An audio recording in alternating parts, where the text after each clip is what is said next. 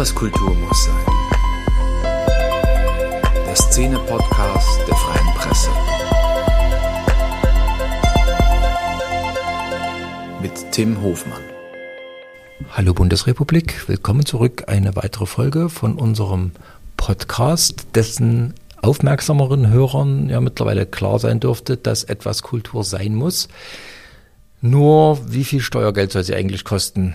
Das ist ja vor allem an den Theatern immer wieder eine so drängende, wie heiß diskutierte Frage, auf die man aber in einem kleinen Haus im südlichsten Zipfel Sachsens seit 20 Jahren eine recht ungewöhnliche Antwort gibt, nämlich eigentlich keins. Dort schafft man es in der Tat, ein respektables wie unterhaltsames Hochkulturangebot auf die Beine zu stellen, das sich fast ausschließlich über die Eintrittskartenpreise äh, finanziert. Jetzt könnte man sagen, klar, dass der Plan von einem Wessi stammt, zumal von einem, der die Marketingmechanismen der Kulturbranche mittlerweile so gut verinnerlicht hat, dass er sein Haus eigentlich ähnlich strategisch wie einen Fußballverein führt und dabei in jedem zweiten Satz so viel Name-Dropping unterbekommt, nebenbei bemerkt, dass einem da fast schwindlig werden kann vor lauter Bedeutsamkeit. Aber man muss mittlerweile zugeben, dass sein Plan einfach nur ziemlich gut funktioniert hat. Und der Mann, der eigentlich klassischer Dirigent und weltgewandter Opernfreak ist, äh, längst aus seinem Elfenbeinturm runtergeklettert ist und sich nach vielen gewonnenen, aber auch einigen verlorenen Scharmützeln in der Region aus tiefstem Herzen wir sagt, wenn er von Sachsen oder sogar von den Vogtländern spricht. Was das jetzt alles mit Olaf Schubert, Hugo Strasser oder Igor Levit zu tun hat und äh, wie man einen erzgebirgischen Zweitligaverein trotz seines hässlichen Logos überhaupt lieben und dennoch Zwickau für die schönste Stadt Sachsens halten kann, hört's euch an. Ja, wir sind heute in Bad Elster bei den Kursachsen beim Intendanten Florian Merz. Hallo. Herzlich willkommen der Herr Merz, der Florian, wir haben uns irgendwann mal aufs Du geeinigt, weil wir uns jetzt schon über 20 Jahre kennen. Mindestens 20 Jahre. Ja, stimmt. Ähm, du bist derjenige, der in Sachsen Kultur ohne Fördermittel macht.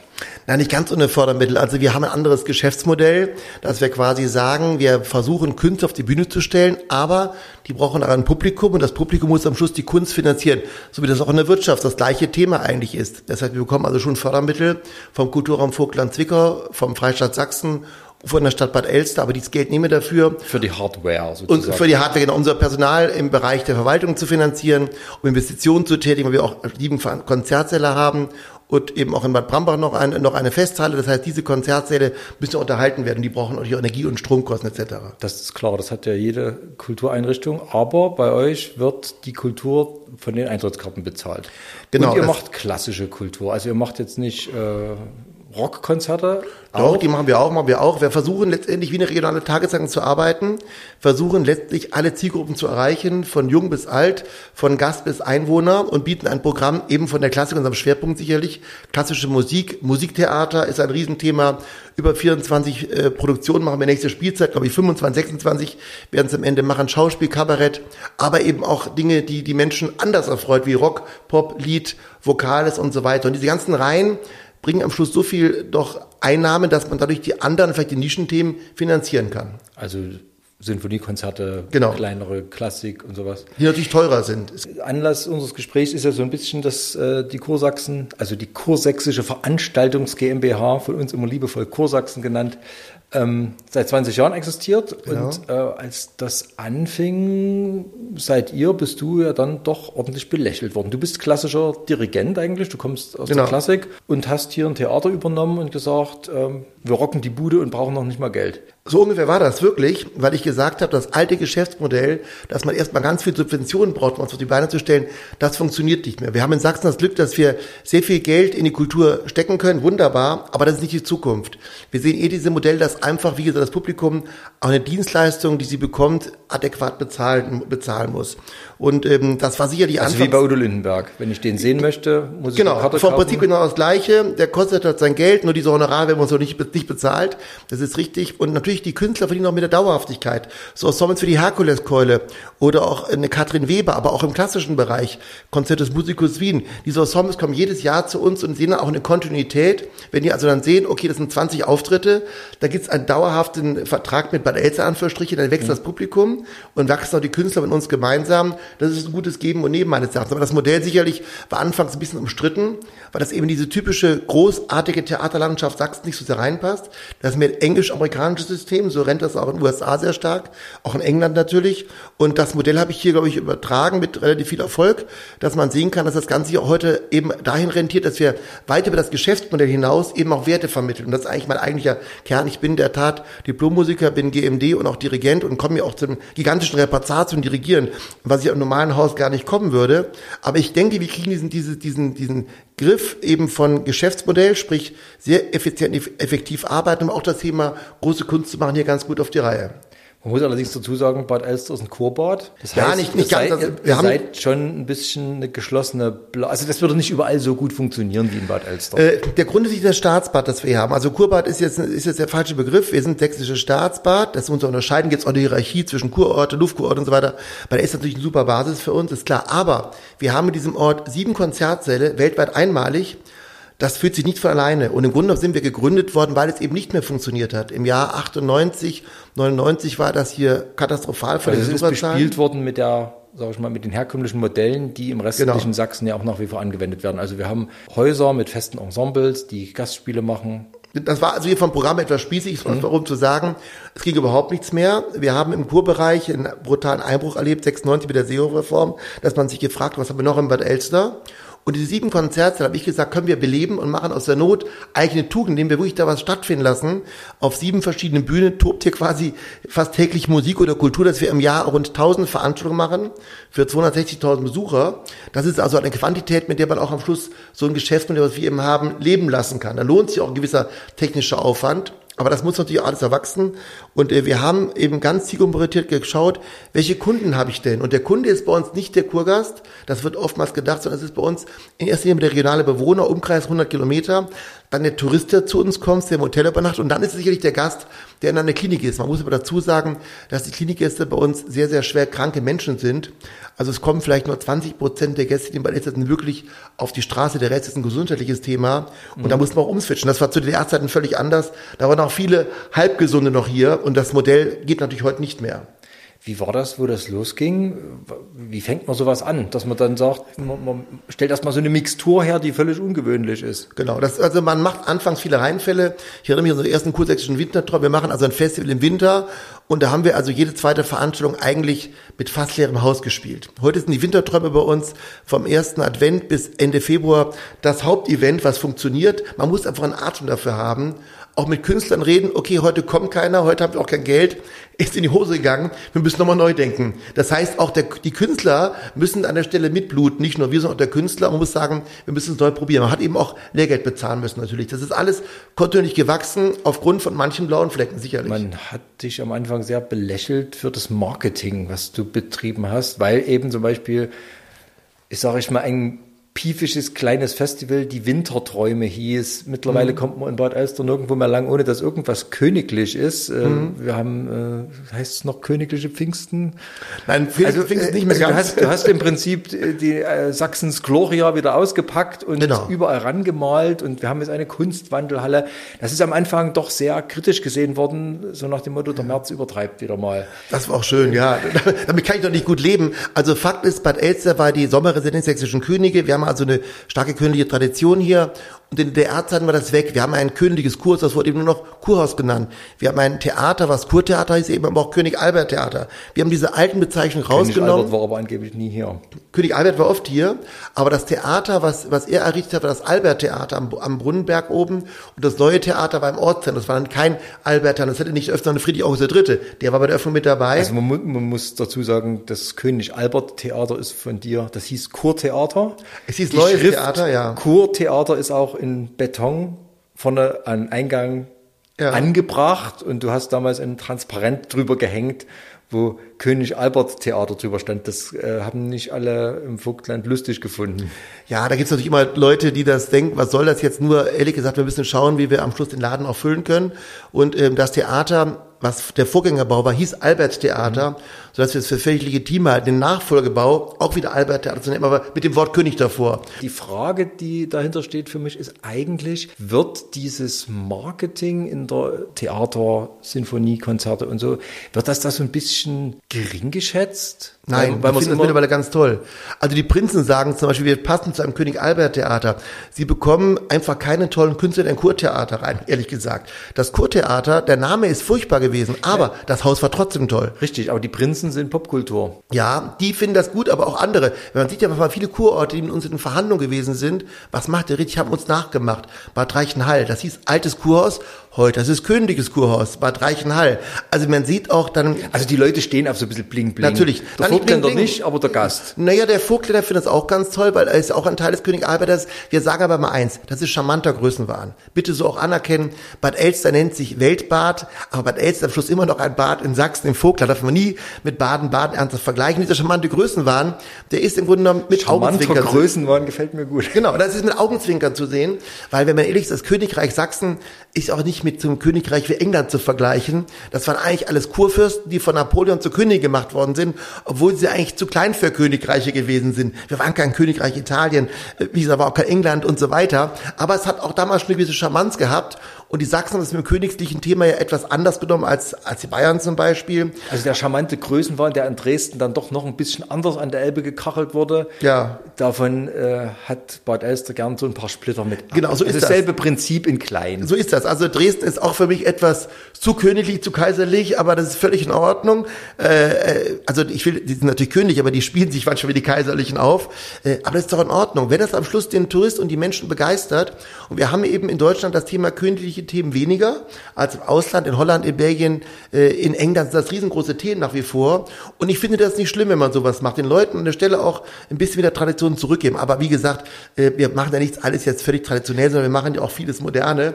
Und das passt da wieder. Ich wollte gerade sagen, Neu. dieses Traditionelle ist ja der Goldflitter, der dran klebt. Genau. Aber im Kern ist es doch eigentlich knallhartes, modernes Veranstaltungsmanagement. So ist das. So ist das. Wenn man genau hinschaut, machst du ja hier auch im Kleinen, was in Dresden passiert. Also dort, dort gibt es die Elbwiesen, wo, wo Pop, Rock, Chanson, äh, also die Popkultur stattfindet. Mhm. Dort gibt es einen Kulturpalast, dort gibt es natürlich die Staatskapelle.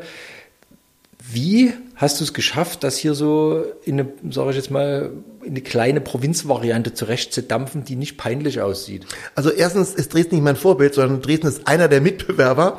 Aber natürlich kommt man in Dresden nicht dran. Wir sehen, nein, wir sehen, wir sehen einfach verschiedene Orte, die spannend sind. Ähm, zum Beispiel sehe ich gerade im, im Festspielbereich in der Elbphilharmonie Hamburg, die vom Prinzip mit unserem Prinzip arbeiten. Die setzen eine tolle Location hin, mhm. sieht super aus, kostet ein bisschen mehr Geld als unsere Veranstaltungsstätten, aber haben erstmal eine tolle Basis, eben so eine ganz starke Veranstaltungsstätte. Und dann kann man daran alles stattfinden lassen, weil die Basis da ist. Und das ist in Dresden ähnlich wie in Bad Elster. Nun muss man, wie gesagt, sagen, Bad Elster war, ich habe es vorhin gesagt, eben auch die Sommerresidenz vieler Dresdner, die im Sommer eben hier sich vergnügt haben, wie auch immer, die haben ihre Schauspiel, ihre Ballette, alles auch hier erlebt, die sind quasi mit mitgewandert, wie es ein bisschen in Versailles war, ein paar hundert Jahre vorher. Und ähm, natürlich sehen wir die Dinge, die in Dresden funktionieren, die auch in Leipzig funktionieren, die auch in Bayreuth funktionieren, die auch in München, Nürnberg funktionieren, auch in Italien funktionieren, in Österreich funktionieren. Österreich ist der Marktführer in meinen Augen in vielen Bereichen, was den Veranstaltungstourismus anbelangt. So sehen wir auch da Grafeneck zum Beispiel ist mein Vorbild.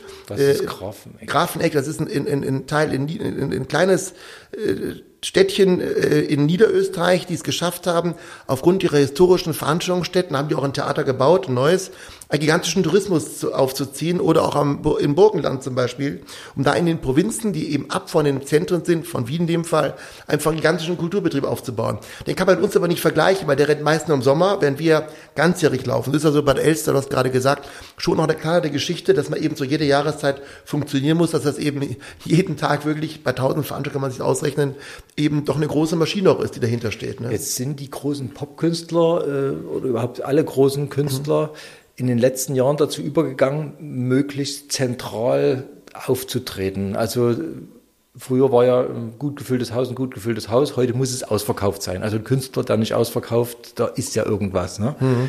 Deswegen gehen die ja sehr zentral nach Leipzig, nach Dresden hat es ja schon mitunter schwer. Wie schafft äh, Daraus folgt dann, dass die Künstler, die nach Bad Elster gehen müssen, eigentlich nicht mehr so angesagt sind. Trotzdem mhm. hat Bad Elster ein Programm, wo man, wenn man sich das durchblättert, wo man sagt, Donnerwetter, die kommen doch noch hierher. Wie, wie, wie, kriegt man die Balance hin? Wie viele Jahre hat es gedauert, dass man bei den Agenturen dann so ein Standing hat, dass sie sagen, okay, da kannst du hingehen? Also es geht, wenn man die Kabarettisten mal vergleichen kann. Die Kabarettisten haben klar gesagt, naja, Bad Elster, was erwartet mich denn da? Da gehe ich besser nicht hin. Und hat man den ersten gehabt, das war die Herkuleskeule, dann kam die Pfeffermühle Leipzig, dann kamen eigentlich irgendwann alle Ostkabaretts und die haben dann so gesprochen, was denn bei Elster los ist. Und irgendwann kamen auch die Westkabarettisten. Gehen wir eine Stufe weiter. Bei Lanz auf dem Sofa oder bei Riverwood, bei diesen Sendungen, sitzen Leute, die waren zur Hälfte in Bad Elster alle schon mal und die quatschen auch. Du, ich war in Bad Elster und ich musste auch mal hin. Letztens hatten wir eine Sendung gehabt mit, äh, mit, äh, mit, äh, mit Lanz, also nicht wir, sondern ich muss schon fast sagen wir.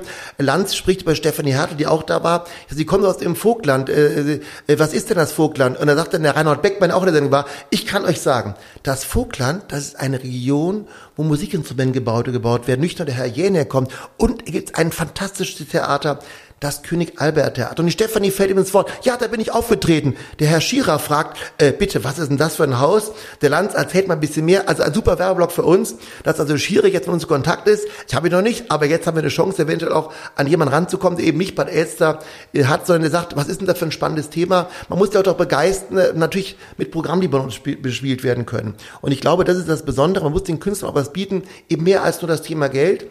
Das ist zum einen eine gewisse Dauerhaftigkeit, dass man sich ausprobieren kann. Also ich bin immer ganz froh, wenn Künstler sagen, ja, wir machen aber das erste Konzert bei euch, finde ich wunderbar. Morisbock Festival zum Beispiel. Haben ein tolles Orchester. Die müssen in Dresden aber 100 Prozent spielen im Kurpalast, im Kulturpalast oder in ihren Veranstaltungsstätten. Habe ich dem Jan Vogler gesagt, wisst ihr was, kommt doch am Tag vor der Premiere zu uns nach Bad Elster, macht eine öffentliche Generalprobe. Das ist genauso gut wie ein Konzert. Unser Publikum ist begeistert von jungen Leuten, sitzen alle auf der Stuhlkante und dann haben wir am Schluss ein Produkt, was eigentlich Großstadtniveau hat, eben auch in die Provinz geholt. Also das sind so, so Sachen, wo dann ja in der Hochkultur gesagt wird, naja, das grenzt ja an Rosttäuscherei. Also es gibt ja auch, äh, es gibt die Kurse, es gibt ein Orchester, die Kursachsen. Ja die es aber ja eher nur auf dem Papier gibt, weil das alles mehr oder weniger so zusammen. Unser Modell ist das gleiche wie das, also unser Modell, wird. genau, unser Modell beim Orchester, das wir haben die Kursächsische Philharmonie, arbeitet wie das Orchester der Dresdner Musikfestspiele. Übrigens wie das Orchester Bayreuth bei den Festspielen auch. Wir haben einen ganz kleinen Stamm mit fünf Musikern, die spielen quasi tägliche die Kur- und Kammermusik. Wenn wir aber Orchesterkonzerte haben, wie jetzt am nächsten Freitag, äh, spielen wir Schumann Dritte und Mendelssohn Dritte. Auf historischen Instrumenten hole ich mir die Spezialisten aus Mitteldeutschland, die das am besten können. Die bezahle ich dann für die drei Tage, also die wieder weg. Also diese Art Festivalorchester kommen immer mehr in den letzten Jahren. Das haben wir in Bad Elster auch schon gemacht, eben schon vor 30 Jahren angefangen. Wir feiern da 30-jähriges Jubiläum. Ein Geschäftsmodell, was funktioniert, was aber auch qualitativ sehr hochwertig ist. Weil ich könnte mir hier in der Provinz jetzt nicht ein Fulltime-Orchester von der Qualität leisten was nach 20 Jahren auffällt, dass du es schaffst, in jeden Satz irgendwie ein Name-Dropping zu machen und ständig Referenzen einzuflechten und, äh, und einzubauen. Ich meine das gar nicht böse, ich auch nicht. aber das ist, aber das ist doch ist eine Folge dessen, dass du ja 20 Jahre gezwungen warst, eigentlich nur Werbe zu trommeln. Natürlich. Man muss natürlich Leute für Bad Elster begeistern und ziehen. Da braucht es einen Mehrwert. Und es kann schon sein, dass das immer so ein bisschen rüberkommt. Äh, vieles läuft auch mittlerweile alleine, aber natürlich sind wir immer noch im Rechtfertigungszwang. Also Warum? Du, du lügst ja nicht, die Geschichte Nein. mit Lanz stimmt ja, aber du erzählst sie auch ständig.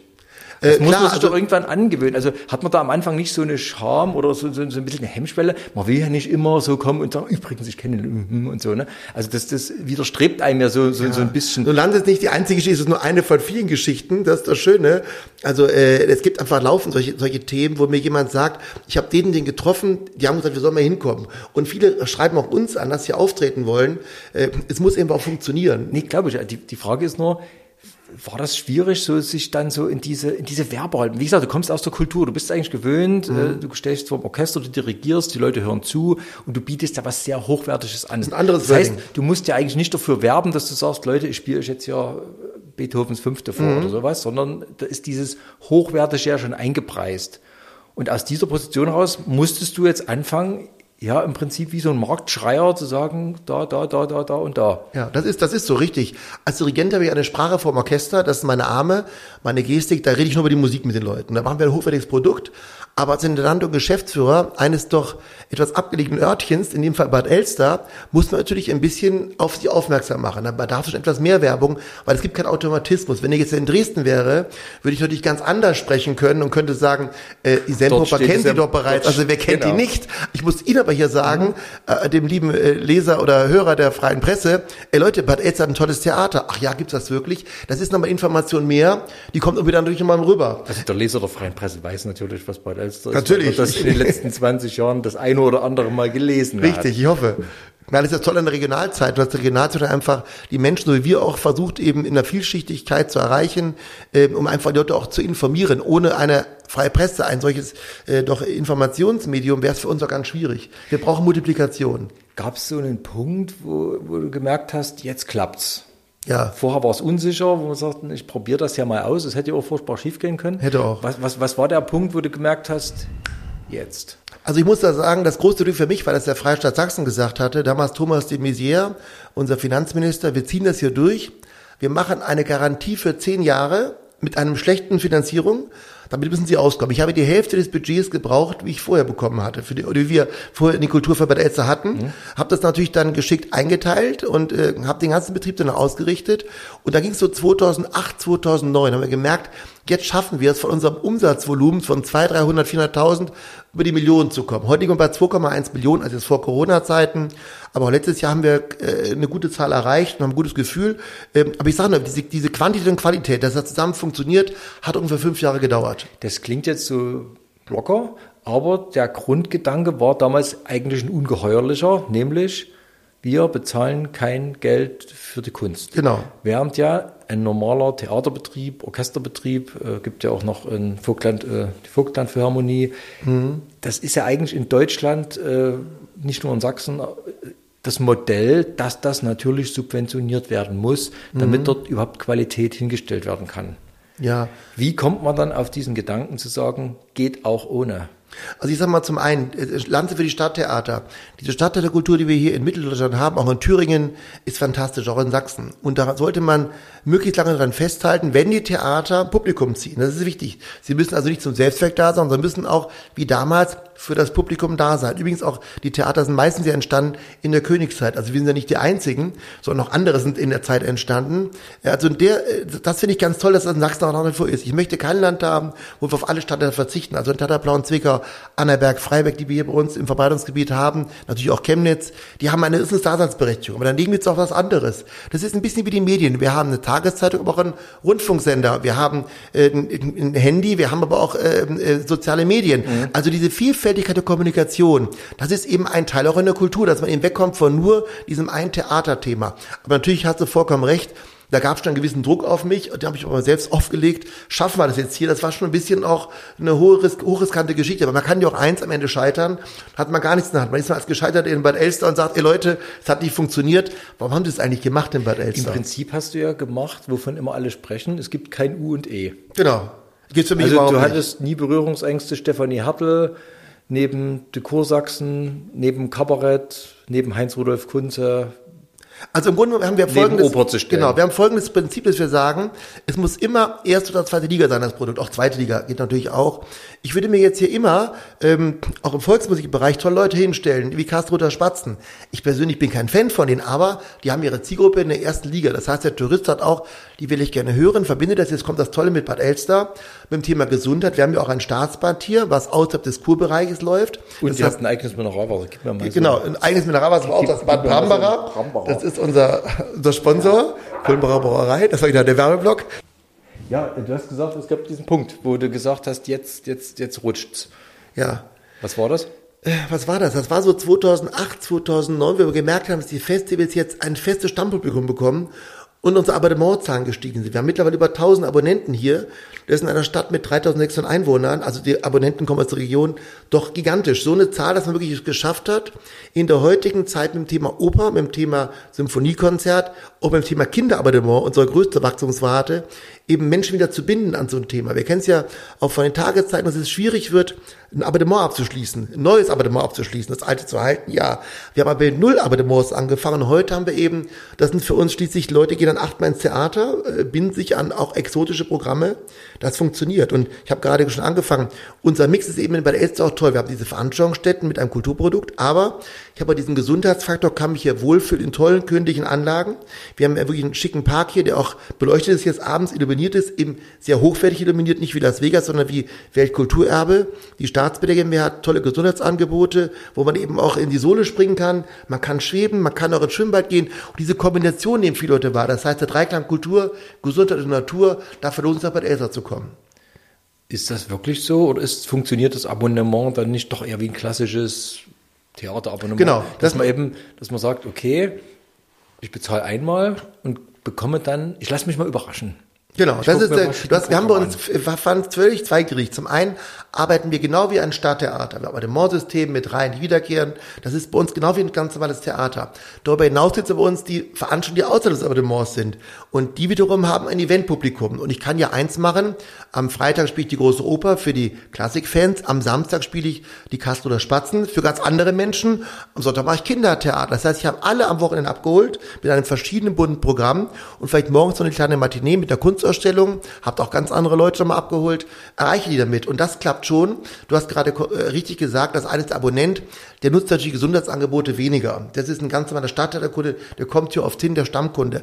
Aber der Tourist, der von woanders herkommt, unsere Betten füllt, die muss ich, an die muss ich auch denken, der ist in Bad Elster länger und dem muss ich mehr bieten als nur ein zweistündiges Kulturprogramm. Da hat Bad Elster, glaube ich, im Rollout eine sehr gute Möglichkeit, Menschen auch hier zu begeistern, auch zu binden, dass die eben auch zu Stammkunden werden. Du bist ja trotzdem mit einem kulturellen Anspruch eigentlich angetreten, hier normale Kultur, äh, nicht nur, Das ist nach wie vor mein Anspruch. Was heißt, was heißt normale, aber es gab am Anfang die Idee, äh, die historische Aufführungspraxis. Das ist doch das große Thema. Man, man wollte ja schon so ein im herkömmlichen Sinne bundesweit überzeugende Klassik auch irgendwie machen. Gab es dann irgendwann mal so ein Umdenken, wo du gesagt hast, das ist es vielleicht gar nicht so, sondern diese, diese Breite des Angebots mit Stefanie Hertel und so weiter ist eigentlich ein Wert an sich, auf den ich jetzt eher schaue? Nein, also für mich ist nach wie vor das Thema historische Aufführungspraxis das 9 plus Ultra. Für mich persönlich als GMD. Aber ich muss die Realität erkennen. Ich habe es nicht geschafft, im Vogtland oder auch in Sachsen dafür wirklich eine Finanzierung zu bekommen, die sagen, das wollen wir wirklich haben, wir wollen wirklich Spitzenklasse werden. Wir hatten ein tolles Gutachten bekommen, der Freistaat Sachsen hatte nach der Wende alle Theater und Orchester mal analysiert, wo eigentlich die qualitativ stehen. Nicht die Zahlen, die qualitative Frage war gestellt. Da stand bei uns ein charmantes Zitat, das war der Chefredakteur der Opernwelt aus Zürich, was der junge Merz der Elster auf die Beine stellt, klingt wie die Zukunftsversion des Musikstandorts Deutschlands. Da bin ich in der Tat gestartet mit diesem Ziel, das Also hinzukriegen. man muss sagen, du hast damals einen Orchestersatz äh, historische Instrumente gekauft. Genau. und das haben wir heute immer noch. Genau, das, das Ziel war aber, das so richtig äh, Das war natürlich eine andere, wir wollten eine andere Quantität. Genau. Ich hatte geträumt, dass wir im Jahr sag mal, 40, 50 Konzerte machen, heute sind es nur 10 Konzerte. Also die Stärke besteht dann darin zu erkennen, ich hatte hier Genau. ein, ein, ein hohes Ziel, das ist nicht zu erreichen. Ich muss mir andere Ziele suchen. Also das Ziel, das hohe Ziel habe ich erreicht. Ich habe zum einen persönlich, darf ich hier gestehen, eine Opernsucht. Und ich habe hier in Bad Elster über 150 verschiedene Opern, Operetten und Ballette dirigieren können. Eine solche Quantität hätte ich nirgendwo auf der Welt dirigieren können wie hier, weil wir immer wieder neue Produktionen haben. Das war also für meine eine Sucht ganz sinnvoll. Im Bereich historische Aufführungspraxis, Symphoniekonzerte, habe ich mir mehr erhofft. Ich hatte gedacht, im Jahr vielleicht 30, 40 Konzerte. Es sind nur 10. Das heißt, qualitativ habe ich das Ziel erreicht weil ich es aber viel mit, mittlerweile viele Jahre gemacht habe. Aber natürlich in der Quantität, jahresmäßig Ja. habe ich es nicht erreicht. Ich habe also das ausgesetzt. Ich habe meine Quantität dann erreicht, indem ich viele Jahre hier bin. Aber ich muss doch klar sagen, ich bin ein sehr kundenorientierter Mensch. Und äh, wir müssen mit bei Elster kundenorientiert sein, leben nicht zum Selbstverkehr. Deswegen fand ich es auch spannend, als Intendant oder als Geschäftsführer der Veranstaltungs GmbH, nicht nur der Philharmonie, eben eine andere Brille aufzusetzen, die Kundensicht, die Dienstleisterbrille. Und da ist dann für mich eine Stefanie Hartl und Co. selbstverständlich geworden. Tut sich eine Klassikszene mit so einer Sicht noch schwer? Ja, also sich als schwer. Dienstleister zu sehen. Das Ja, klingt, sehr schwer. Das klingt, es klingt ja schon auch negativ, ne? Ja. zu sagen, ich bin ein Kulturdienstleister. Äh, sehen wir bitte die ganze Weltentwicklung. Wir sind am Schluss alle Dienstleister. Kommt wieder auf die Hamburger Elbphilharmonie, das Geheimnisse, was wir so kennen. Da ist einer Dienstleister für die Stadt Hamburg, hat viel Geld gekostet, einmalig. Aber Hamburg steht im Mittelpunkt, da ist kulturell was los, weil der HSV kann den Begriff es ja nicht gepackt hat. Man kann den Begriff ja auch positiv sehen. Also die Dienstleistung besteht darin, Genau. einem Menschen einen Abend zu bescheren, der ihn bereichert, äh, öffnet, erhält, was, was auch immer. Also So der, das. wenn das die Dienstleistung ist, dann sage ich, dann macht wahrscheinlich der Herr Thielemann in der Semperoper auch nichts anderes.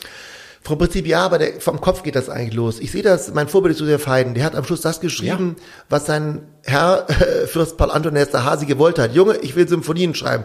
Okay, du kriegst jede Woche eine Symphonie. Oder Bach, Thomas, wir brauchen die Kantaten. Das waren reine Dienstleister vom Prinzip. Und ich fühle mich ähnlich, ich bin kein Komponist, aber ich fühle mich ähnlich, dass ich sage, in dieser, in dieser Zwangslage mache ich aus dieser Not eine gewisse Tugend und sage, da kann ich mir was ganz Tolles drauf aufbauen. Nämlich dann tolle Kantaten schreibe, die mich wiederum befriedigen. Und das war bei Haydn genauso. Und das ist auch für mich, ich finde es fantastisch, wenn der Spielplan rund ist, wenn einfach alle Arten von Veranstaltungen ankommen. Im Marketing zum Beispiel frustriere ich überhaupt nicht den Klassikbereich hier. Äh, Können, kannst du gerne unsere Touristen-Damen fragen und die Herren.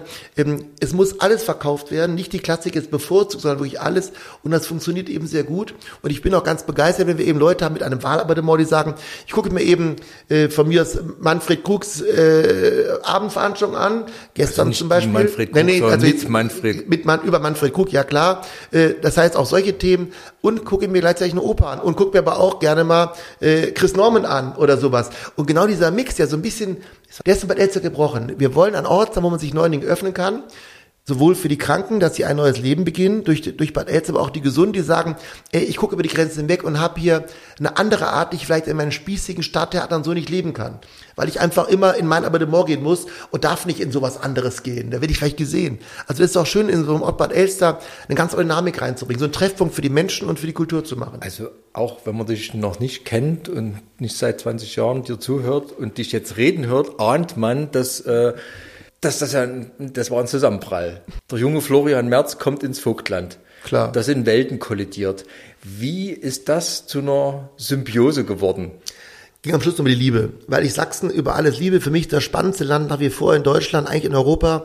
Welches Land hat eine solche Kultur, auch vor allem musikalisch, wie Sachsen? Kein Land. Venedig vielleicht noch, das ist noch meine andere große Liebe, aber letztlich, äh, letztlich muss man sagen, diese Liebe hat mich dazu auch zu einer gewissen Demut geführt, dass ich eben mich auch hier ein noch teilweise unterordne. dass Das Dinge hier ist dir am. Anfang nicht so leicht Das gefallen. fällt natürlich keinem Menschen leicht, wenn sie äh, in, in Wien mit 21 Diplom gemacht haben äh, und dann schon ein bisschen dirigiert haben, schon Plattenpreise gewonnen haben, mit auch renommierten Orchester gearbeitet haben, dann kommen sie ins Vogtland, da muss man erstmal ein bisschen Kreide fressen. Aber ich bin dankbar, ich habe ein tolles Publikum, ich habe letztendlich auch gute Politiker gehabt, die mich gut begleitet haben, ich habe eine tolle Truppe hier bei der Kursächsischen Veranstaltungs GmbH, es hat mich auch getragen und der Erfolg natürlich, dass ich wie Haydn mein Vorbild in der Provinz mein eigen werden konnte und das trägt mich nach wie vor.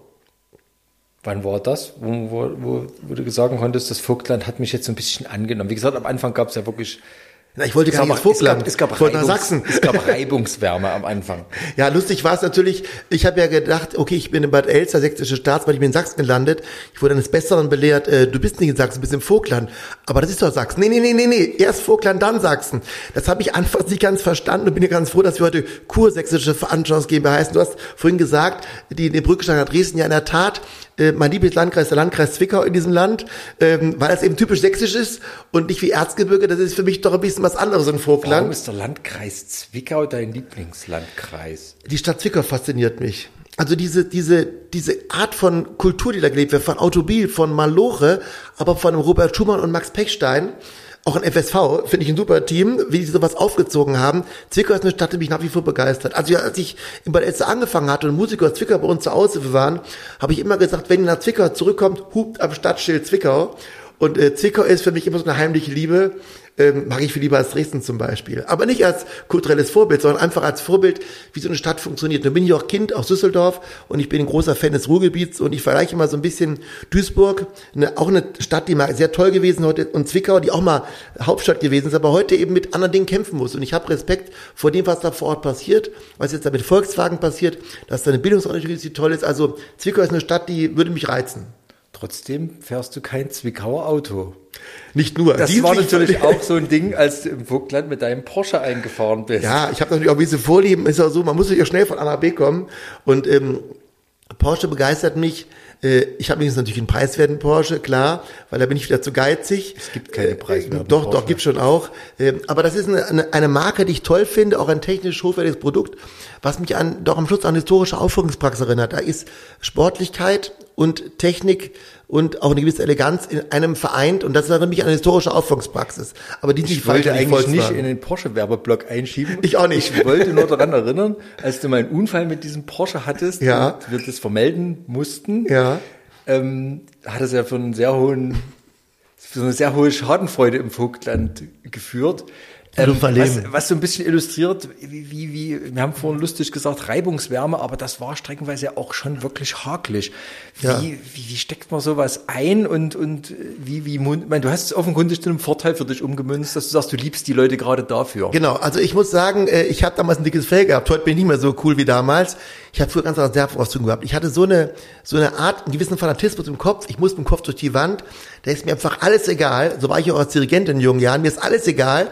Und war mir das egal, wenn der Wagen über Schrott ist, alle lachen. Das ist halt eben so. Hole ich mir eben neuen.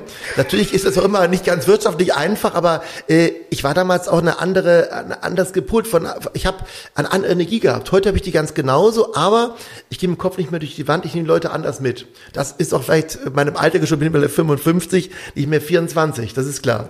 Man muss natürlich dazu sagen, was viele nicht wissen, du hast eine, immer einen starken familiären Rückhalt gehabt. Ja, also ich habe eine, eine Frau, die, die äh, beruflich sehr erfolgreich war. Ich habe einen Sohn, der mittlerweile 18 ist. Und ich habe noch nebenher das Glück gehabt, dass ich noch in der Firma meines Großvaters, der gegründet hatte, dass ich da auch eine Rolle spielen kann. Konnte auch Dinge mit bewegen. Aber da gab es wirtschaftlich keinerlei Rücken, Rückhalt anfangs. Ich komme aus sozial einfachen Verhältnissen. Ich meinte das nicht wirtschaftlich, aber deine Ja. Frau hat dir schon in der Anfangszeit wirklich stark den Rücken gestärkt. Ja, natürlich. So. Äh, Also meine Frau hat mir starken Rücken gestärkt, dass sie gesagt hat, zieh das hier durch, weil die wusste, sie kann mich doch nicht bremsen. Sie war in London, ich war in Bad Elster, das passt schon nicht ganz zusammen, aber es hat trotzdem funktioniert und klappt bis heute ganz gut. Man muss da Kompromisse finden und die Kompromisse, die ich ja gerade beschrieben habe, die ich auch in Bad Elster finden musste, muss man auch im Privaten finden. Einfach Verzicht auch. Ich habe zum Beispiel meinen Sohn, äh, ist jetzt 18 geworden, hat jetzt Abitur gemacht, äh, nicht so toll begleitet in der Jugendzeit. Ich habe ihm auf für Bad Elster verzichtet, weil es einfach heißt, Ostern Bad Elster, Pfingsten Bad Elster, Silvester Bad Elster. Und ich habe viele Königliche Pfingsten. ja, königliche Pfingsten. Das heißt, man musste auch da viele Opfer bringen. Das war aber vorher natürlich geklärt. Aber bereue ich auch nicht. Das ist Trotzdem steht auf dem Schreibtisch ein Bild von dir und einer anderen Frau als deiner eigenen. Ja, das ist eine was, Frau. Ange was, was fasziniert dich an Angela Merkel, dass nur ihr Bild Nein, also meine Frau mein Sohn stehen hier, muss genauso gucken. Alle, Aber wenn man, als Besucher reinkommt, wenn man als Besucher reinkommt, sieht man natürlich das Bild mit dir und Angela Merkel. Mein Sohn, Delfin, mein Hund. Nein, also äh, wenn du die Frage so stellst, ähm, ich bin natürlich Kind der Kohl-Ära gewesen, als Jahrgang 67, aber auch der Merkel-Ära. Und ich fand, Angela Merkel ist für mich eine bewundernswerte Person. Ich bin von einfach begeistert, wie sie dieses Land und wie sie doch das Europa, was sie in der Hand hatte, gemanagt hatte. Und ich bin ein absoluter Fan von ihr. Ich finde, dass viele sie zu Unrecht so in die Ecke gedrängelt haben. Und immer, glaubt's mir, sie hat immer auch was für den Osten übrig gehabt. Und zwar sehr viel übrig gehabt. Und zwar ohne dass sie darüber gesprochen hat. Es ist jetzt schwieriger, weil jetzt haben wir keinen mehr eine Regierung, der immer noch eine Genetik zum Osten hat. Gerade auch ähm, zu uns hier, die Menschen, die jetzt hier noch arbeiten, ist doch eine Scholz weiter entfernt. Ich bin nicht gegen Herrn Scholz, aber eine Merkel war mir schon eine Persönlichkeit, die mir ganz stark verbunden war und ähm, ich eben auch ihr und das ist auch schön so. Ähm, ich vermisse sie schon ein bisschen. Du sagst wir hier. Ja. Du bist ja nur wirklich der prototypische Wessi. Nö, Wann ist es Sachse. passiert, dass du dich zu den Vogtländern zählst? Und das war jetzt, das war jetzt kein Werbeblock, dass du wir, dass du wir hier gesagt hast. Ja, das war vom Herzen. Das hat jetzt, oh Gott, jetzt hat er mich gerade ertappt. Also Vogtländer ist man natürlich dann schon irgendwann mal geworden, weil die Menschen, die haben mich hier begeistert. Ich wollte, wie gesagt, in Sachsen landen, in Vogtland, da bin ich dann geblieben, aber das Land habe ich auch natürlich sehr gerne. Ich mag die Landstriche, ich mag die Menschen, trotz der Streitbarkeit, die oft hier herrscht, aber ich habe hier so tolle Menschen um mich rum. Die Bürgermeister, der um die Kommune bis Adorf ist, mit Herr Schmidt oder mag natürlich mit Ruben oder vor allem auch mein Landrat Keil, der gewesen ist, sind für mich einfach auch alles Personen, von denen ich viel lernen darf und auch viel Freundschaft bekommen habe. Das macht auch Freude und ich fühle mich natürlich als Vogtländer, klar. Ich spöttel da ein bisschen drüber, weil ich sage immer, auch den Vogtländern ein bisschen besser sind als die Sachsen, weil die Sachsen machen nicht alles richtig, leben in ihrer Vergangenheit, große Namen. Wir im Vogtland haben, glaube ich, viele Themen besser gemacht als im Rest Sachsen. Im Kulturbereich zum Beispiel, Bad Elster. Wie ist das dann, wenn du in deine alte Heimat kommst? Wie wird da das Land Sachsen gesehen und dein Engagement hier? Wirst du da belächelt oder? Also anfangs wurde ich sicherlich belächelt. Dann konnte ich ja sagen oder auch klar zeigen, wie toll Sachsen ist, weil wir vieles haben, was im Westen in Düsseldorf nicht der Fall ist. Unser Kulturumgesetz beispielsweise, das hat man auch gesehen. Da geht es mit Sachsen steil bergauf. Und jetzt muss man aber sagen, seit dem Thema Flüchtlinge, seit dem Thema AfD ist das schwieriger, dass Leute schon sagen, Mann, wie lange machst du das da drüben noch? Muss das denn sein? Aber gerade jetzt bin ich jemand, der das Schiff nicht verlassen will und der eben hier weiter auch in schwierigen Zeiten an Bord steht und das auch mit der entsprechenden Kraft und Möglichkeiten, die ich habe. Aber es ist schon schwieriger geworden. Die Rechtfertigung war früher größer als heute. Gibt es eine ostdeutsche Mentalität, Ja, gibt die es. dich dazu bringt, wir zu sagen? Ja, der Sachse ist völlig anders als der Rheinländer. Der Rheinländer versucht, äh, hat keine Berge, der versucht auf der, mit der holländischen Mentalität ein Geschäft zu machen. Das heißt, es gibt auch keine Feinde. Du schnackst mit denen, das ist eine, eine Liebe zwischen Köln und Düsseldorf, die eigentlich da ist. Also um Gottes Willen, wenn Köln nicht da wäre, wäre das für Düsseldorf die Katastrophe. Ob Fußball, Gladbach und 1. FC Köln, gleiche Themen. Die abgestiegen die Kölner, Katastrophe. Na, ist das ein Ost-West-Ding? Weil, sagen wir so, solche, solche liebevollen äh, Fäden hat man ja nur Also überall im- in, in Deutschland. Ja, hat man, hat man, ne, aber so wenig, ich glaube, das ist im Rheinland schon was anderes. Ich glaube, in- es gibt wirklich in, im Rheinland noch das Ruhrgebiet, muss überlegen, wir haben im Ruhrgebiet über 5 Millionen Einwohner mit über 50 Kommunen, drei Bezirke, es funktioniert ganz gut. Es ist verdammt schwierig, so eine Gegend zu steuern, der drittgrößte Ballungsraum Europas und es gibt da Frieden, es gibt keine AfD, es gibt keine zu viel Radikalität. Das Ruhrgebiet hat extreme Schwierigkeiten, aber es ist trotzdem eine friedvolle Einheit, die von Menschlichkeit geprägt ist und das ist der Rheinländer meines Erachtens, der da funktioniert. Das ist in Sachsen was anderes. Hier ist schon ein bisschen, hier geht man, wenn man eine Idee hat, in den Keller und macht sein Instrument, sein Spielzeug, sein Porzellan, seine Uhr oder sein Automobil. Das ist in, in NRW, da geht man gemeinsam in den Bergbau runter und fährt da runter in den Schacht. Man wird der eine spielt oben gemeinsam Fußball. Das ist schon ein anderes Zusammenkommen. Und das ist eine völlig andere Welt, äh, die ich so sehe, auch die ich mit meiner Wiener Welt vergleichen kann. Eben eine andere. Man kann nicht sagen besser und schlechter. Und ich mag auch keine von den beiden Welten missen. Also schön in Deutschland, wir haben eben verschiedene Mentalitäten. Und mir ist die sächsische Mentalität viel lieber als die der Thüringer oder Sachsen-Anhaltiner, die für mich ein bisschen langweiliger so ist. Der Sachse ist schon ein bisschen frecher, ein bisschen hinterhältiger, Also aber auch ein bisschen besser. Langweilig ist der Sachse, das hat man ihm noch nie Na, vorgeworfen. sag ich ja, der Thüringer, Sachsen-Anhaltiner ist für mich langweiliger. Der Sachs hat eben eine andere Qualität, der baut ihm das bessere Porzellan als die Thüringer zum Beispiel. Baut da die besseren Musikinstrumente. Der ist einfach auch den anderen hier so ein bisschen äh, überlegen. Und das muss man sagen, das bewundere ich auch. Aber dieses Verbissene, äh, wie hast du das erlebt, wie man das aufbrechen kann? Das ist ja offensichtlich gelungen, gelegentlich. Ja, das gelingt mir schon des Öfteren. Das merkt man natürlich klar. Also man hat hier eine Intrigenwelt, muss ich sagen, jetzt war wieder aus dem Nähkästchen geplaudert, die so ich in NRW noch nie erlebt habe. Wie, man hier hinten rum und vorne rum angeschossen wird, das ist schon ein ganz anderer Spiegel hier. Die hat eine gewisse auch Unmenschlichkeit teilweise da. Da muss man sich damit aber nicht einlassen, indem man das genauso macht, sondern das versucht mit den normalen dagegen anzugehen. Das ist mir gelungen. Ich habe Also auch man muss, das Zeiten. Raue, man muss das Raue als, als Oberfläche erkennen, sozusagen. Ja, genau, das ist, das ist, das ist ein richtiger Begriff vielleicht als Oberfläche erkennen. Man muss aber auch dahinter sehen, ähm, warum man das macht, warum manchmal solche Verzweiflungsthemen kommen, weil einfach auch die, die, die Sozialisierung eine andere war in den letzten Jahren. Wir haben eben, oder äh, ich sag mal, wir als Düsseldorfer jetzt wieder gesprochen, haben einen anderen Hintergrund.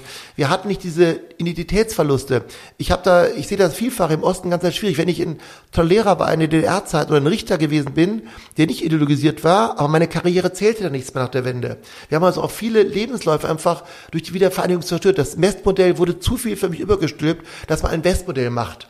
Und das finde ich auch bis heute nach wie vor schwierig, wenn viele Westdeutsche, ich bin selbst einer, aber einfach sagen, wir können das besser als hier im Osten. Das ist totaler Quatsch. Davon müssen wir wegkommen. Und ich würde mich freuen, wenn auch in Führungspositionen äh, viel mehr Ostdeutsche in Gesamtdeutschland eine Rolle spielen würden, als es Westdeutsche tun. Das ist ja ein Vorwurf an Angela Merkel gewesen, dass sie, dass sie zwar ostdeutsche Kanzlerin war, aber man das gar nicht gemerkt hat. Ähm, ich glaube, wenn wir die Landschaften heute angucken, speziell auch in Sachsen, ist wahnsinnig viel in der Merkel-Lehre für den Osten passiert. Leute, nehme ich beim Wort, äh, guckt euch das Ganze mal in 10, 15 Jahren an. Und ich glaube, wir werden uns auch an der Zeit zurückziehen, als eine Angela Merkel letztendlich auch beim Länder Finanzausgleich dafür gesorgt hat, dass immer noch der Osten gewisse Investitionen und Gelder bekommt. Ich glaube, man kann sehr wohl bei Angela Merkel sehen, dass sie am Schluss einen sehr starken Ostanteil hatte. Wobei muss man auch klar sagen, bei 83 Millionen äh, Deutschen ist der Ostdeutsche schon wieder in der Minderheit. Aber für mich ist prozentual doch viel mehr Geld hier hingeflossen und viel mehr Entwicklung hingeflossen, als es in Westdeutschland der Fall gewesen ist. Nach 20 Jahren, wo geht's jetzt hin in Bad Elster? Ja, wir haben jetzt einen neuen Geschäftsführer der Staatsbedingungen, Herr Böhmer, endlich in Ostdeutschen. Ich bin sehr froh, in Dresdner. Ähm, der sieht das Thema hier Bad Elster als eine große Chance, eine Herausforderung, aber eine große Freude. Das macht mir jetzt mit ihm Spaß. das hier aufzubauen. Äh, es geht ja immer von vorne los, wie in der Bundesliga im Sport. Man fängt immer wieder mit einer neuen Spielzeit an. Das ist im Kulturbereich ganz ähnlich. Natürlich können wir auf, auf Dingen aufbauen, die hier mittlerweile da sind. Aber das ist jetzt meine Vision, äh, mit ihm gemeinsam Bad Elster als kulturelle Festspielstadt zum einen, als nächstes Staatsbad nach vorne zu bringen mit diesem Dreiklang in Kultur, Gesundheit und Natur. Das natürlich mit dem Vogtlandkreis gemeinsam. Wir bekommen jetzt einen neuen Landrat, der wird demnächst gewählt. Auch da gibt es einen Generationswechsel, wie es aussieht derzeit.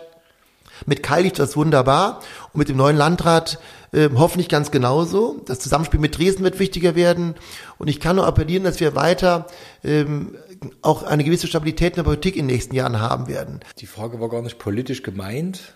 Habe ich aber auf dem Bildschirm ja, natürlich. Nee, es ist ja auch völlig ist auch interessant. Ähm, ich meinte allerdings eher kulturell, künstlerisch ob es da noch Entwicklungen gibt? Ja, oder, natürlich. Oder ist, das, oder ist das jetzt einfach so ein, sag ich mal, ein Veranstaltungsmarkt, wo man ja auch aufpassen muss, dass man es nicht zu sehr als Geschäft sieht? Dass man sagt, da bringt mir mal irgendwelche Künstler, wer ist zurzeit angesagt, ah ja, den, buch den mal. Also wir haben mittlerweile bei uns natürlich eine eigene Scouting-Abteilung, die genau schaut, welche Künstler wo welche Marktwerte haben, wer wo welche Story bringt, kommt ein Film raus, ist interessant, den Schauspieler vorher zu bringen. Eine Scouting-Abteilung. Genau, genau. Was ist das denn? Ja, das heißt, wir schauen, wir haben ja ungefähr 1000 Veranstaltungen im Jahr. Wir müssen ja einen Spielplan mixen, der auch stimmig ist. Das heißt, wir kontrollieren Künstler X, der momentan, ich sag mal, Weltstar ist, der bei den nächsten zwei Jahren eine gewisse Talfahrt macht, aber noch spannend ist. Aber kommt er mit dem neuen Thema. Und dann kann man sagen, okay, das neue Thema kommt in zwei Jahren. Jetzt müssen wir versuchen, vom Nullpunkt bis zu dem neuen Thema, den ja da bei Elster zu bekommen. Das heißt, wir beobachten Kulturszenen, ob das die Klassik ist. Also du wartest, bis die nach Bad Elster kommen müssen. Genau, genau. Bis das in die Story von denen passt, bis es in unsere Story auch passt, dann muss es klappen. Und wenn es dann funktioniert, kann auch was daraus entstehen, wenn der Künstler nach vorne kommt. Tom Gable zum Beispiel. Wir haben vielen Künstlern hier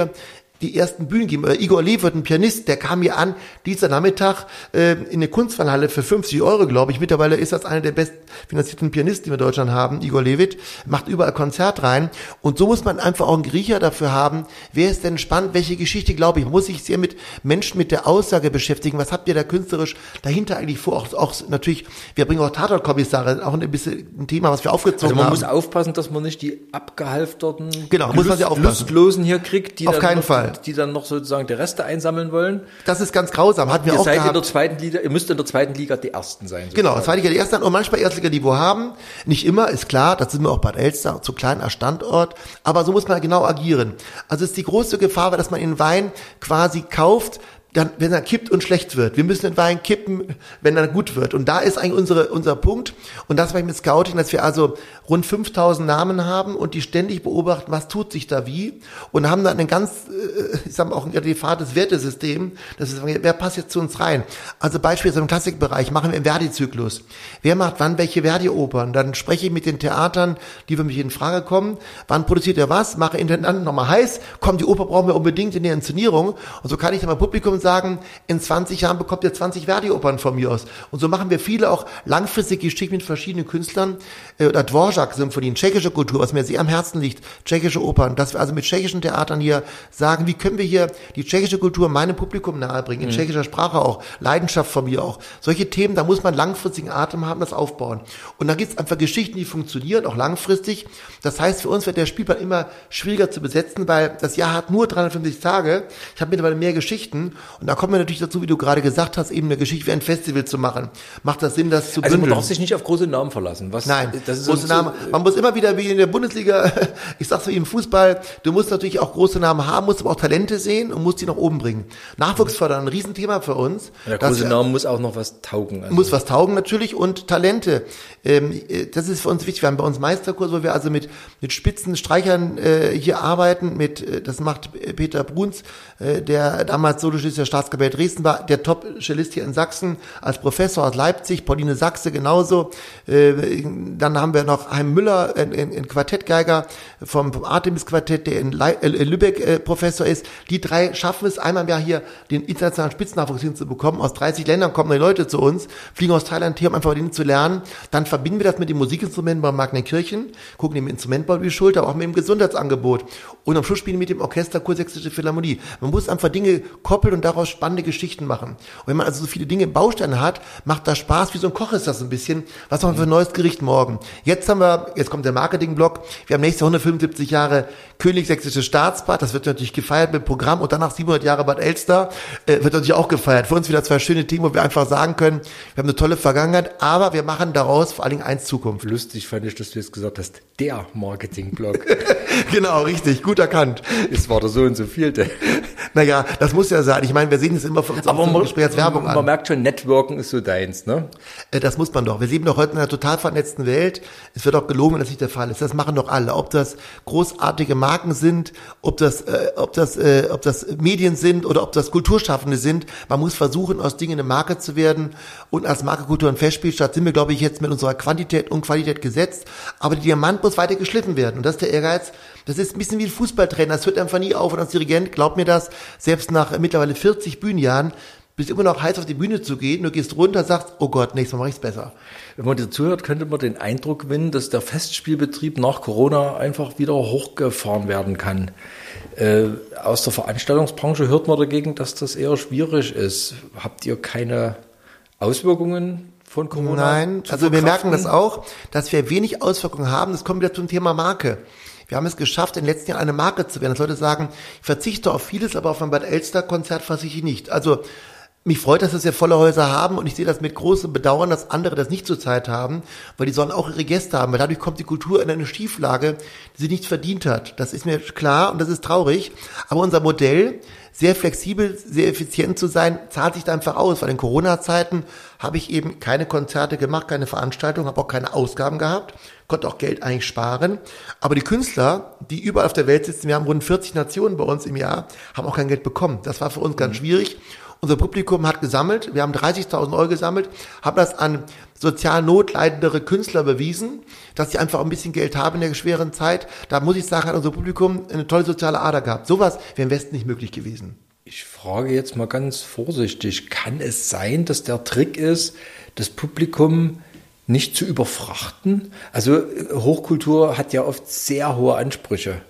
Wenn ich dir so zuhöre, klingt das, dass du zwar hohe Qualität willst in allen Belangen, aber du willst den Leuten jetzt nicht äh, erzählen, dass das jetzt, ähm, dass ihre Weltsicht geändert wird oder Nein. Du, du, du greifst relativ niedrigschwellig an, sage ich mal. Genau, genau. Wir bringen, wir bringen, das ist die große Kunst, wir bringen letztendlich eine große Kunst oder großartige Wertigkeit, aber niederschwellig rein. Das ist das, das Entscheidende. Wir wollen nicht von vornherein die intellektuellsten, die schönsten, die schlauesten, die Kulturbeflissten. Wir wollen breite Massen ansprechen, aber wenn die bei uns mal sind, bekommen sie relativ schnell eine Dosis, äh, dass sie einfach auch eine Schuss Bildung mitbekommen. Kulturelle Bildung ganz wichtig und diese Wertigkeit. Und das zieht, glaube ich, mit Leuten auch, dass wir nicht sagen, nur die Guten gehen in die Ihr Oper. verratet es ihnen nur nicht so laut. Genau, genau. Nicht, wir sagen also, äh, nicht nur die Guten gehen in die Oper, Intellektuellen, die jetzt mal eine tschechische Oper erleben, sondern wir sagen, ihr wisst ihr was, verkaufte Braut in Tschechisch ist ganz spannend, hört euch mal an, das schmeckt Bier danach noch besser. Und die Leute gehen in die verkaufte Braut in tschechischer Sprache, sind begeistert, haben aber einen ganz anderen Ansatz, dass sie quasi spielerisch rangeführt werden. Nicht jetzt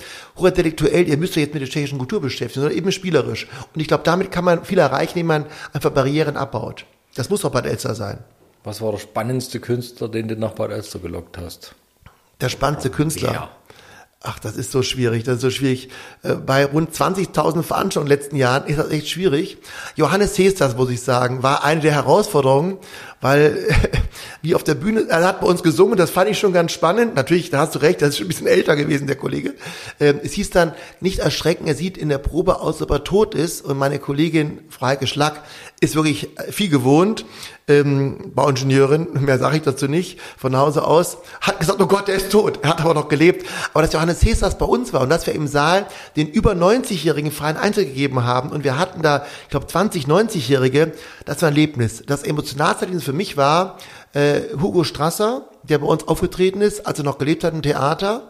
Und wir hatten aus Plauen einen Kollegen, den er von der Wehrmachtzeit gekannt hatte, von der Armee-Wehrmachtzeit. Und wir haben dem Menschen, diesem Armeekollegen von ihm, eine Freikarte geschenkt. In der Umkleidekabine war er gegenüber von Hugo Strasse mit dabei, kriegt der Gänsehaut. Die beiden haben kein Wort gesprochen, haben sich Jahre nicht gesehen, äh, äh, nur gestottert. Und dieser Plauner war so ergriffen, dass er das Konzert nicht sehen konnte, ist nach Hause gefahren. Und Hugo Strasser hat nur geheult. Hugo Strasser ist dann gestorben. Aber dieses Erlebnis für mich hochemotional, wo ich gedacht habe, das ist genau das, was ich wollte. Ich führe Menschen zusammen mit großen Künstlern und es war eine Geschichte dahinter. Die Freie Presse darüber uns berichtet. Das war für mich einer der emotionalsten Augenblicke, als das passiert ist. Das fand ich einfach wow. Toll. Was war der größte Fehlgriff? Der größte Fehlgriff. Der größte, das darf ich nicht laut sagen, aber natürlich hat man einige Künstler, die finanziell Schwierigkeiten haben. Wenn dann von Gerichten Briefe kommen, dass das Honorar woanders hin werden muss und der Künstler sagt, ich möchte mal eine Pause mein Geld haben, kann das schon mal schwierig werden. Ich darf jetzt keinen Namen nennen. Aber auch große das, Namen haben diese Schwierigkeiten, mich damit sagen. Das ist ja kein Fehlgriff, sondern ich meinte eher einen Künstler, wo du gedacht hast, oh, jetzt habe ich einen gelandet und dann kam keiner. Also wenn keiner kommt, ist für mich da kein, kein Fehlgriff. Es kann auch sein, dass der Laden voll ist und der Künstler war furchtbar. Dann gab es eigentlich bisher noch nicht so richtige Fehlgriffe. Also ich kann mich nicht daran erinnern, das ist kein Teil des Werbeblogs, aber wir wissen natürlich schon vorher, was passiert. Wir lassen uns vorher von den Künstlern Videos zukommen oder DVDs, schauen uns die im Internet an, was die bieten. Dann wissen wir ungefähr, was uns erwartet natürlich. Das heißt, wir wissen schon die Qualität, die dann kommt. Ja, manchmal passt ja Publikum und... Ja, das haben wir natürlich auch schon erlebt, dass, dass das Publikum, also zum Beispiel einige Westdeutsche haben Leipzig Kabarett nicht verstanden. Die rennen dann wütend raus versteht kein Wort, nichts sagt, da hätte er nicht nach Bad Elster kommen sollen. Das erlebt man natürlich ganz genau solche Geschichten. Äh, aber das ist, das passiert schon mal, dass es auch gewisse Reibung gibt im Publikum. Aber das ist auch in Ordnung. Wenn also auch jemand sagt, ich mag von mir jetzt eine moderne inszenierte Oper nicht und finde die furchtbar, dann schreibt er mich danach an, beschwert sich, wenn das alles sachlich okay ist, kriegt er sein Geld zurück, weil ich verstehe seine Argumentation. Wir können nicht alle Leute glücklich machen, versuchen wir natürlich, aber ähm, es klappt nicht immer, dass die hohe Kunst oder die andere Kunst des Publikums auch wirklich mag. Das passiert natürlich mal. Das ist auch ein bisschen wie Roulette. Das ist ja das Besondere, gehe in der Tat rein und muss nicht 100% wissen, was mich auch da erwartet. Das ist der spannende Moment. Der muss wie bei der Küche auch da sein. Verlassen Sie auf den Film des Kochs. Also die Scouting-Abteilung funktioniert hervorragend. Die geht gut, die geht gut. Wenn man einfach sieht, unsere Umsätze sind ja, ich habe es gerade schon gesagt, doch kontinuierlich gewachsen, weil das einfach ein Asset ist für mich. Also ich habe da viel vom Sport gelernt, weil Fußballmannschaften, Eishockey-Mannschaften auch so eine Scouting-Abteilung, die schauen nach, welcher Spieler passt zu uns und so schaue ich, welcher Künstler passt zu uns. Man kann viel vom Sport lernen, auch im Marketing natürlich. Zum Beispiel, wir haben über Marketing gesprochen. Die Pfeilchen im Erzgebirge, die Farbe Violett, passt überhaupt nicht ins Erzgebirge. Aber die ist so charmant, dass man lieb hat, wenn man diese erzgebirgischen Leute da sieht. Ähm, ich liebe Erzgebirge Aue wegen diesem völligen Image, was gar nicht zu den eigentlich passt, dieses Thema. FSV Zwickau. Ich habe von Fußball FSV keine Ahnung. Mag ich auch, mag ich, ich auch gerne. Ich habe von Fußball keine Ahnung, aber das scheint mir ein Widerspruch zu sein. Also nein, ich habe gesagt, FSV Zwickau ist für mich Herzensangelegenheiten, während ich als Kopfthema Erzgebirge Aue sehe. Wie kann man in einer 15.000 Einwohnerstadt ein Stadion bauen, was größer als die Einwohnerzahl ist, das dann mit Pfeilchen titulieren, das ganze Violett. Das passt überhaupt nicht. So genial. Hut ab, toll gemacht. Das passt viel besser als jede Traditionsmarke, die wir sonst in Deutschland im Fußball haben. Das ist ja eigentlich die Story, was Erzgebirge Aue gemacht hat. Auch wenn jetzt dritte Liga sind, es wird schon wieder klappen. Da Ihr schafft ich jetzt ja nur, in welcher Farbe demnächst Bad Elster gestrichen wird. Bad Elster kriegt keine neue Farbe. Wir leben davon in Tradition, wir leben von Blattgold, also kein echtes Gold. Das hat aber eine Wertigkeit. Und wenn man heute das Theater sieht, hat man einen schönen Schrift zu König Albert Theater. Und das, was wir versprechen, ist dort drin, königliche Kunst. Warum ist Blattgold kein echtes Gold? Kein echtes Gold in der, in der, in der Massivgold. Kein Massivgold. Kein Massivgold. Ne? Das wollte ich damit sagen, hier schlechtes Gold, aber nicht in der massiven Art. Es war eine sehr amüsante Stunde. Ich hoffe doch. Hat mich sehr gefreut. Ich auch. Ich hoffe, dass es in Bad Elster noch so weitergeht. Danke. Und bleiben Sie der freien Presse treu. Ganz wichtig, kein Werbeblock, tolles Produkt.